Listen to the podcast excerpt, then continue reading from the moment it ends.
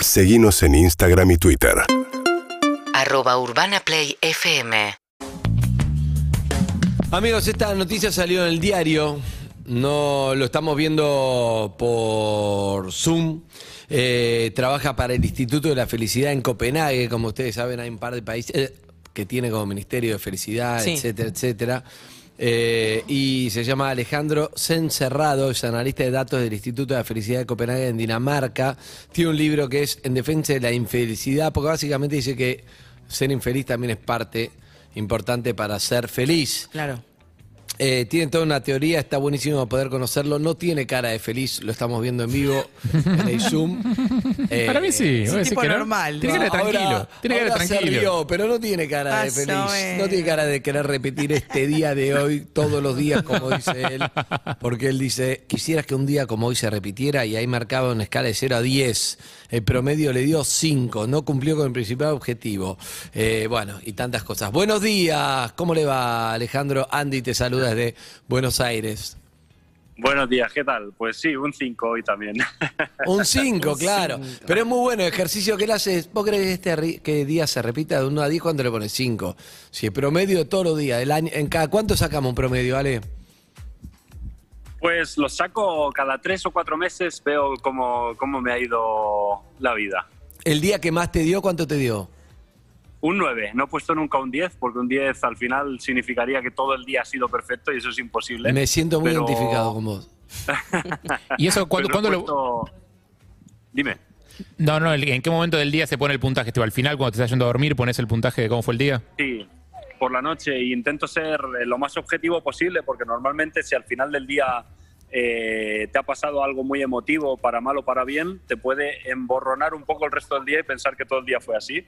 Entonces intento recordar cómo fue la mañana, cómo fue la tarde y cómo fue la noche para ser lo más objetivo posible. Yo, por ejemplo, duermo como el orto, ¿me baja el promedio o no se cuenta la, la hora de sueño? Es otro tema. El sueño, el sueño afecta muchísimo a la felicidad, sí, sí, sí. Sí, que no, de verdad. pasando un, un mal rato, sí, te hace estar irritable, poco concentrado, o sea que poca broma con eso. Bien, estamos hablando con Alejandro Sencerrado, eh, español, obviamente, eh, por el tono. Vive en Copenhague. Me gustaría saber cómo funciona el Instituto de la Felicidad, para, para más allá de que da, da para mucho chiste, me interesa mucho el tema. Sí, da para mucho chiste, la gente piensa que estamos allí todo el día jugando y... Cagándose de risa. Pero no es así, no es así. Tenemos un trabajo bastante aburrido para la mayoría, para mí es súper súper divertido, pero lo que hacemos es analizar datos todo el día con el ordenador y hacer muchas encuestas. Hacemos encuestas sobre todo en Europa a miles de personas y les preguntamos preguntas como la que me hago yo, si les gustaría que el día de mañana se repitiera, si están satisfechos con su vida, si están estresados, autoestima, muchas preguntas. Y luego intentamos sacar conclusiones sobre qué diferencia a la gente más feliz de la menos feliz para implantar políticas, eh, tanto en gobiernos como en empresas, para mejorar la vida de la gente. Está buenísimo. Eso supongo que se puede hacer en Copenhague, ¿no? O en los países nórdicos. ¿Por qué? Porque acá vos haces una encuesta y lo primero que tenés que mejorar es la economía para mejorar la vida de la gente. Y después viene todo lo demás, ¿no? Es lo Sí, que uno dice eh, así de, a, a- no sé, si vos le preguntás a la mayoría de los argentinos hoy, ¿y qué necesitas para estar más feliz? Y bueno, que me alcance la guita. Ahora, una vez que tenés resuelto eso, entiendo que hay un montón de cosas que te estresan, que no por dónde pasa la felicidad, que es lo interesante para lo que hacen ustedes. Pero acá es como el Ministerio de Economía, sé que te puede dar felicidad. Un poco se vive así, ¿no? Y viene fallando. Sí, totalmente. O sea, yo no, no- no- nosotros no podemos negar eso y lo vemos, cla- lo vemos claramente en los datos. Eh, hasta que no pasas cierto nivel de riqueza, el que te permita ten- tener cierta relajación, poder Claro. pagar los estudios de tus hijos, el dentista, hasta que no pases ese nivel es difícil que sin dinero vivas bien. Eh, y se habla mucho de que no, hay, hay gente que con poco vive bien, nosotros no vemos eso en los datos, con poco no se vive bien, la verdad.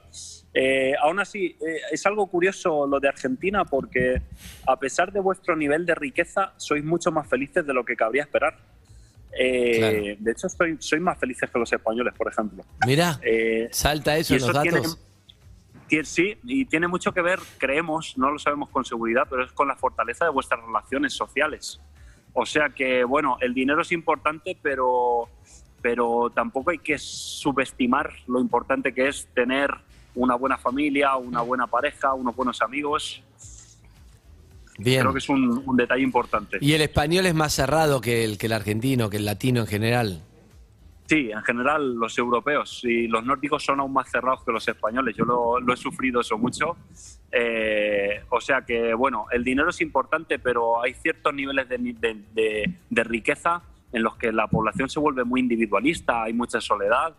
Entonces, bueno, no hay, no hay que perder de vista tampoco el bienestar, aunque la riqueza es importante. Estamos hablando de Alejandro Encerrado. Está buenísima esta charla, ¿no? Trabaja en el Instituto de la Felicidad en Copenhague y un poco a lo Mario Donel, te lo cuento, lo que está diciendo es que, claro, el, el dinero no hace la felicidad, pero hay un cierto nivel, que esto me acuerdo que le hemos charlado más de una vez, hay un cierto nivel de dinero que uno tiene que, él lo llama riqueza, pero no, no hay que ser rico, hay que tener una base como para decir, bueno, no estoy preocupado por la salud, por el colegio de mis hijos, por ir al dentista, a eso se refería.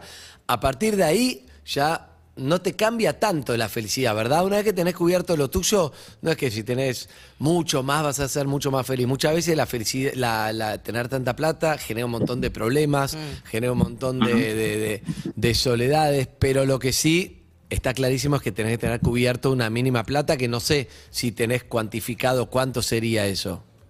Ah, en, en pesos no lo sé. En Europa es 4.000 euros. Eh, hemos Ah. hecho los cálculos y se ve que a partir de los 4.000 euros eh, ya subir tu sueldo no, no aumenta tu bienestar. O Eso es increíble, manera, o sea, si yo, si yo gano 4.000 euros y vos lo comparás con un tipo que gana 20.000 euros, que decís tiene que ser cuatro veces más feliz o cinco veces más feliz, no es así.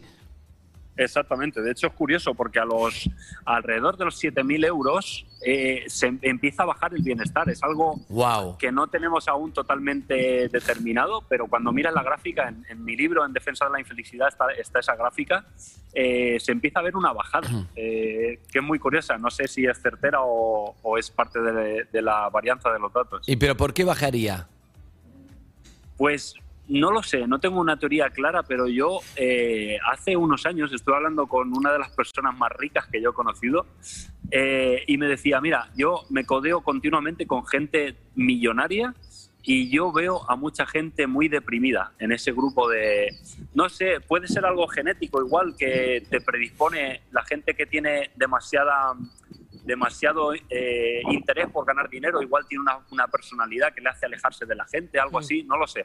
Hablo Bien. por hablar, pero, pero bueno, eh, creo que es importante que empecemos a dejar de mirar solo la riqueza como una fuente de felicidad, porque hay muchas otras. Bien, qué interesante. Alejandro, en, en función de, de los datos o de la información que vos tenés, digo, ¿qué, qué- qué otros factores aparte del dinero son determinantes en la gente que está entre los 0 y los 4.000, ponele, eh, que debe ser la mayoría de la humanidad? Eh, pe- pensando en, por ejemplo, no sé, uno se imagina los países nórdicos lo que, lo, lo que tienen de, de- de feliz es la calma y la estabilidad, pero después también por cuestiones climáticas, por distancia social, eh, te enterás de que hay un montón de índices también de depresión y esas cosas, eh, cosa que en Latinoamérica quizás no pasa tanto. Eh, entonces, ¿qué otros factores intervienen además del dinero en los que uno pueda, la- pueda laburar y, afect- y- y- y- y modificar su vida? Hay uno crucial que aparece en todos los factores, en todos los proyectos en los que yo he trabajado en el instituto. Siempre, siempre, siempre aparece. Y es la soledad. Eh, la gente menos feliz en nuestra base de datos, casi siempre es gente que se siente excluida, que se siente sola. Y lo contrario también ocurre. La gente más feliz es gente que tiene un círculo social muy fuerte. Eh, y yo creo que en esto nos sentimos todos identificados. Eh, por ejemplo, cuando uno se está divorciando, pasa uno de los peores periodos de su vida. Eh, o cuando uno se va mal con sus padres, por ejemplo, o cuando se siente excluido en su, en su trabajo. Entonces eso, la- la- al final los seres humanos somos seres sociales, somos animales sociales y nuestra supervivencia ha dependido casi, eh, casi toda nuestra historia de, de rodearnos de una tribu que nos, que nos proteja.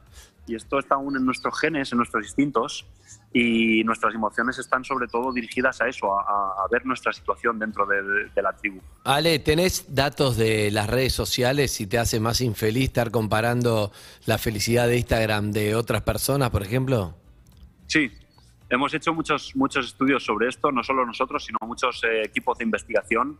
Y la respuesta es curiosa y sorprendente. Las redes sociales son mucho menos malas de lo que, de lo que se suele decir. ¿eh? A ver. Eh, no, debemos, no debemos perder de vista que las redes sociales han permitido que mantengamos la relación con, con nuestros padres, con nuestros amigos, sobre todo la gente que hemos tenido que emigrar. Eh, y esto es un- una parte buenísima eh, en nuestras relaciones. Lo único, el único grupo en el que vemos que las redes sociales pueden tener un impacto negativo en el bienestar es gente que de por sí ya no tiene amigos. Eh, porque de alguna manera el hecho de ver a otras personas que se lo pasan bien sí que, las, afe- sí que les afecta más. Entonces al final a la conclusión a la que he llegado yo es que las redes sociales son un poco como tener una ventana a la plaza del pueblo, ¿no? En tu casa. Eh, si tienes amigos, te permite salir a la ventana y ver lo que están haciendo y hablar con ellos, pero si no los tienes, estás continuamente confrontado con lo bien que se lo pasa a la gente, ¿no? Claro. Entonces, bueno, no, no son tan malas como, como se dice. Ahora, ¿qué, qué- quiero saber qué rol juega la infelicidad, ¿no? Porque vos este, tengo entendido que decís que es importante también, que no es, imposti- es imposible ser feliz todo el tiempo, ¿viste? Hay gente, ¿cómo está? Siempre te dice bien, bien, bien. Eh, y a veces te puede pasar que, no sé, che, estoy en pareja, pero me imagino que si tuviera otra pareja distinta me iría mejor. Eh, conseguí los 10 mil euros, pero mi amigo tiene 20 mil. La comparación me imagino que ayuda a la infelicidad, por eso me sorprende lo que decís en las redes sociales. Y después te quería preguntar eso. ¿Cuántos días seguidos uno puede ser feliz o qué, qué datos tenés? Recordemos que él es de un instituto de datos, no es que opina, es un gurú de la felicidad. Te habla de los datos duros de, en base a encuestas. Sí, sí, eh, no solo las encuestas, sino que yo mismo llevo 17 años apuntando mi propia felicidad. Eh, y esto me ha ayudado a. Es una de las razones por las que he escrito el libro, porque mm, después de 17 años apuntando mi felicidad cada noche, eh, no he conseguido ser más feliz que cuando empecé, con 18 años. Y la razón son dos dinámicas de la felicidad que no solo me afectan a mí, sino que nos afectan a todos. Una de ellas es la, la adaptación, como tú mencionabas. Eh, te suben el sueldo hoy y a los cuatro días ya te estás comparando con el compañero porque cobra un poco más que tú. Eh, apruebas un examen y a los cuatro días ya estás preocupado por el siguiente examen. Sí. Y esto es así, en nuestra vida es continuamente así, no, no lo tenemos en cuenta a la hora de tomar decisiones en la vida. Y otra, otra dinámica de la felicidad que también pasamos muy de, eh, por alto es eh, la- lo que llamamos la felicidad por contraste. Eh, un ejemplo muy claro de esto es la salud. Solo sabemos disfrutar de la salud el día siguiente a habernos recuperado una enfermedad muy, muy seria. Eh, solo somos capaces de relajarnos el fin de semana que viene después de una semana muy estresante. Eh, y esto es muy importante en nuestra sociedad porque estamos continuamente intentando erradicar todas las fuentes de sufrimiento, sacrificio, lo cual es normal, pero tenemos que tener en cuenta que si erradicamos todo el sufrimiento en nuestra vida, también perdemos la parte positiva, que es eh, el contraste. Claro, el bueno, contraste, es es decir, me rompí, me rompí el alma esta semana, entonces el sábado me relajo. Si no te hubieras roto el alma en la semana, el sábado no lo disfruto. ¿Estás diciendo eso? Exacto, y de hecho con el coronavirus creo que eh, fue un experimento social en el que todos nos dimos cuenta. Eh, de hecho me suena eh, escuchar a Ricardo Darín diciendo en una entrevista, habíamos sido felices y no nos habíamos dado cuenta Sí. cuando estuvimos todos metidos en casa, ¿no? Sí. Eh, y yo creo que fue un buen, un buen ejemplo de felicidad por contraste. Fuimos capaces por un tiempo de ser felices por el simple hecho de salir Claro. y de estar sanos. Sí. Eh, por, el, por el contraste con el coronavirus, ¿no? Y pensábamos que lo íbamos a disfrutar ya toda la vida, pero bueno, ahora lo volvemos a tener y estamos otra vez eh, preocupados por otras cosas. ¿Por qué pasa tan rápido? O sea, eh, ¿por, por qué dura tan poco ese efecto? Claro. O sea, porque... o sea, Alguien que se recupera una enfermedad, ahora voy a disfrutar de la vida, de la salud, ahora entiendo qué es lo importante y, te, Sí. y a los 10 minutos estás estresado de vuelta. Sí. Eso. Sí, exacto. Exacto, sí. Es, es una, una, una manera que tiene el cerebro para hacernos, para hacernos progresar. Si estuviéramos felices todo el día en, en la cama, no necesitaríamos salir de la cama. Entonces la soledad, el aburrimiento, el, el estrés son emociones eh, que nos mueven, eh, que nos, no- nos llevan a buscar una tribu, a buscar una pareja, a buscar un trabajo. Entonces, por eso digo que la infelicidad es necesaria, porque si estuviéramos siempre bien, no, no progresaríamos. Claro. Bien. Alejandro, ¿cómo estás? Evelyn por acá. Te quería ¿Qué, preguntar qué número sos promedio? de hoy. De un feliz- hoy. Un 6. Ok. Eh, Ahora. Ahora. Ahora, La sentí. En 10 minutos preguntale, La- Ale. No, quería preguntarte si vos eh, recomendás, nunca había pensado en cómo me siento al final del día y te quería preguntar si recomendás hacer como un balance diario y qué tener en cuenta para ver qué, cómo estuvo ese día. Pues mira, yo le he recomendado a muchos amigos en estos 17 años que lo hicieran eh, y en general me he llevado eh, respuestas casi siempre negativas. Por ejemplo, una amiga mía me decía que al, al empezar a apuntar su felicidad se dio cuenta de la mierda de vida que tenía y, tuvo, y tuvo que dejar de hacerlo. Eh, Pero pará, ¿por qué no cambió de vida en vez de dejar de apuntarlo? Eh, Sí, sí, no, pre- prefería ser ciega, la realidad. Eh, otro amigo me decía que tenía tanto que escribir todos los días que se tiraba horas escribiendo y que lo tuvo que dejar. Eh, entonces, bueno, yo creo que no todo el mundo está hecho para esto. A mí me ha ayudado mucho, obviamente, sobre todo a... A cambiar, a cambiarlo, a, a subir el promedio. Decir, che, esto no me hizo feliz, darte, ser consciente de eso. En vez Sí, de un poco, sobre todo a, a detectar la gente que no me hace feliz, porque tenemos una tendencia curiosa a rodearnos de gente que nos está siempre diciendo cosas malas como para mejorarnos y de lo que me he dado cuenta es que a mí esas cosas no me mejoran, me hacen bajar mi autoestima, entonces me ha ayudado mucho el diario a, a- a quitar de mi vida a la gente tóxica. Bien, está bueno. Eh, estamos hablando con Alejandro Cencerrado, que es eh, trabaja para el Instituto de la Felicidad en Copenhague. Y yo le voy a pedir a Cencerrado que se abra y le voy a preguntar lo siguiente. Eh, Bajó la mirada como nunca me lo hicieron. el momento, estos 17, 17 bueno, son esto chistes le bajó mal- el promedio del día. Pará, el humor, que el humor no te hace la felicidad, no importa el chiste fue pedorro. El humor no levanta la felicidad, levanta el humor. No hay forma que no levante la felicidad. Pero le quería preguntar que el humor, Ah, el humor es fundamental para levantar la felicidad, ¿o no?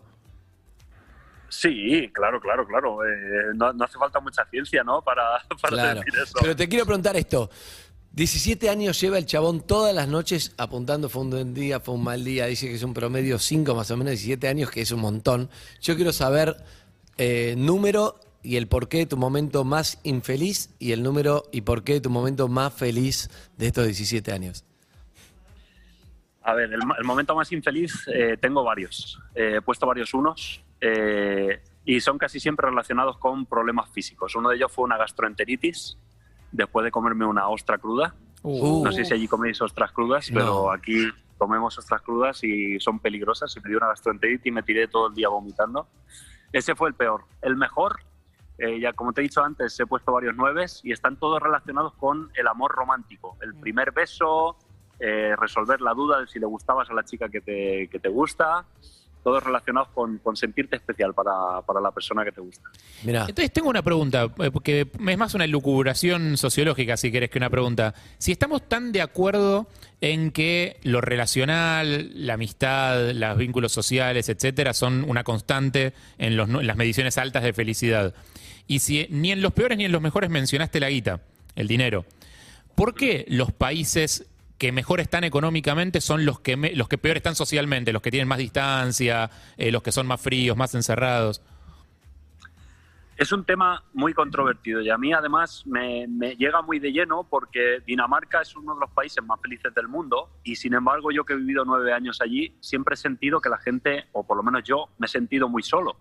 Y era un- una, una paradoja para mí, lo ha sido durante mucho tiempo y sinceramente aún no tengo una respuesta muy clara, pero me he dado cuenta que eh, la concepción que tenemos de soledad en los países latinos y en España eh, no es siempre la correcta. Por ejemplo, eh, una amiga mía danesa que ha vivido durante 20 años en Dinamarca, pero nació en Grecia, eh, conoce muy bien la- el, el modo mediterráneo de vivir y el modo nórdico. Claro. Y ella me decía, cuando yo llamo a mis abuelos eh, griegos, lo único que me dicen es, ay, no nos llamas nunca, te habías olvidado de nosotros. Dice, sin embargo, mis abuelos daneses, como están educados en la independencia, en no esperar nada de nadie, cuando los llamo, realmente disfrutan la llamada. Mm. Cuando estoy con ellos, realmente lo mirá qué buen disfrutan. dato. Eh, entonces creo que eh, sí, es verdad que los latinos, eh, los argentinos, los españoles, eh, tenemos relaciones más fuertes, pero también esperamos más de los demás. Y creo que deberíamos aprender también a, ser felices en, en soledad. Claro, o sea que nos decepcionamos más también. Exacto, sí, Bien. creo que por ahí van los tiros. Bueno, eh, Alejandro, dos cosas. Una para, como somos latinos, para comunicarte emociones. Nos gustó mucho conocerte, estuvo buenísimo. Sí, súper gracias, interesante. Igualmente. No tenía expectativa de la, de la nota, pensé que va a ser, no, va a estar buena. Y estuvo bueno porque sin expectativa, muy buena. Anda a tomar una Mikeller, Alejandro, ahora. ¿Cómo? Una Mikeller, eh, cerveza danesa, eh, espectacular, eh, tope de ¿Estás en. Dinamarca o Ah, estás sí, en sí, España? ah, qué bueno. ¿Estás en Dinamarca? Dime. Ahora estoy en España. En España, Ah, me pareció, me pareció. No, entonces no tomes nada. Que se tome que una estrella. No. Escúchame. Y lo otro, Alejandro, cuando te vayas a dormir hoy, cuando te vayas a dormir hoy y recuerdes esta entrevista, ¿qué, qué, pun- qué porcentaje le vas a poner? ¿Qué, qué calificación? Un 8, un 8. Muy bien. No puedo poner vamos, sale. Y que alguien te diga cosas lindas me subió a mí el promedio, me subió a mí un puntito a mí. ¿Cuánto así estás ahora? Me siento como enamorado, me siento como enamorado. Escúchame, pará, pero lo último, porque me, me gustó, sé que es largo y está de más, pero eh, si tuvieras que decir un consejo para ser más feliz, ¿cuál sería? Estudiás datos hace 17 años, ¿cuál sería? ¿Tenés amigos? No hay que obsesionarse, no hay que obsesionarse con la felicidad, eso le diría. Un día malo lo tiene cualquiera, la infelicidad es necesaria, así que sé que mucha gente que nos está escuchando no está pasando un buen día y lo que le, lo que le diría es, es normal, todos pasamos por eso. Un abrazo grande. Gracias. Igualmente, Chao Alejandro, un abrazo. ¿eh? Alejandro está encerrado del Instituto de la Felicidad de Copenhague, me encanta. Vamos a hacer una nota pedorra ahora para que por contraste esta sea mejor aún. Sí, sí. que es lo que dijo, que un poco es eso, hay que tener infelicidad para más felicidad.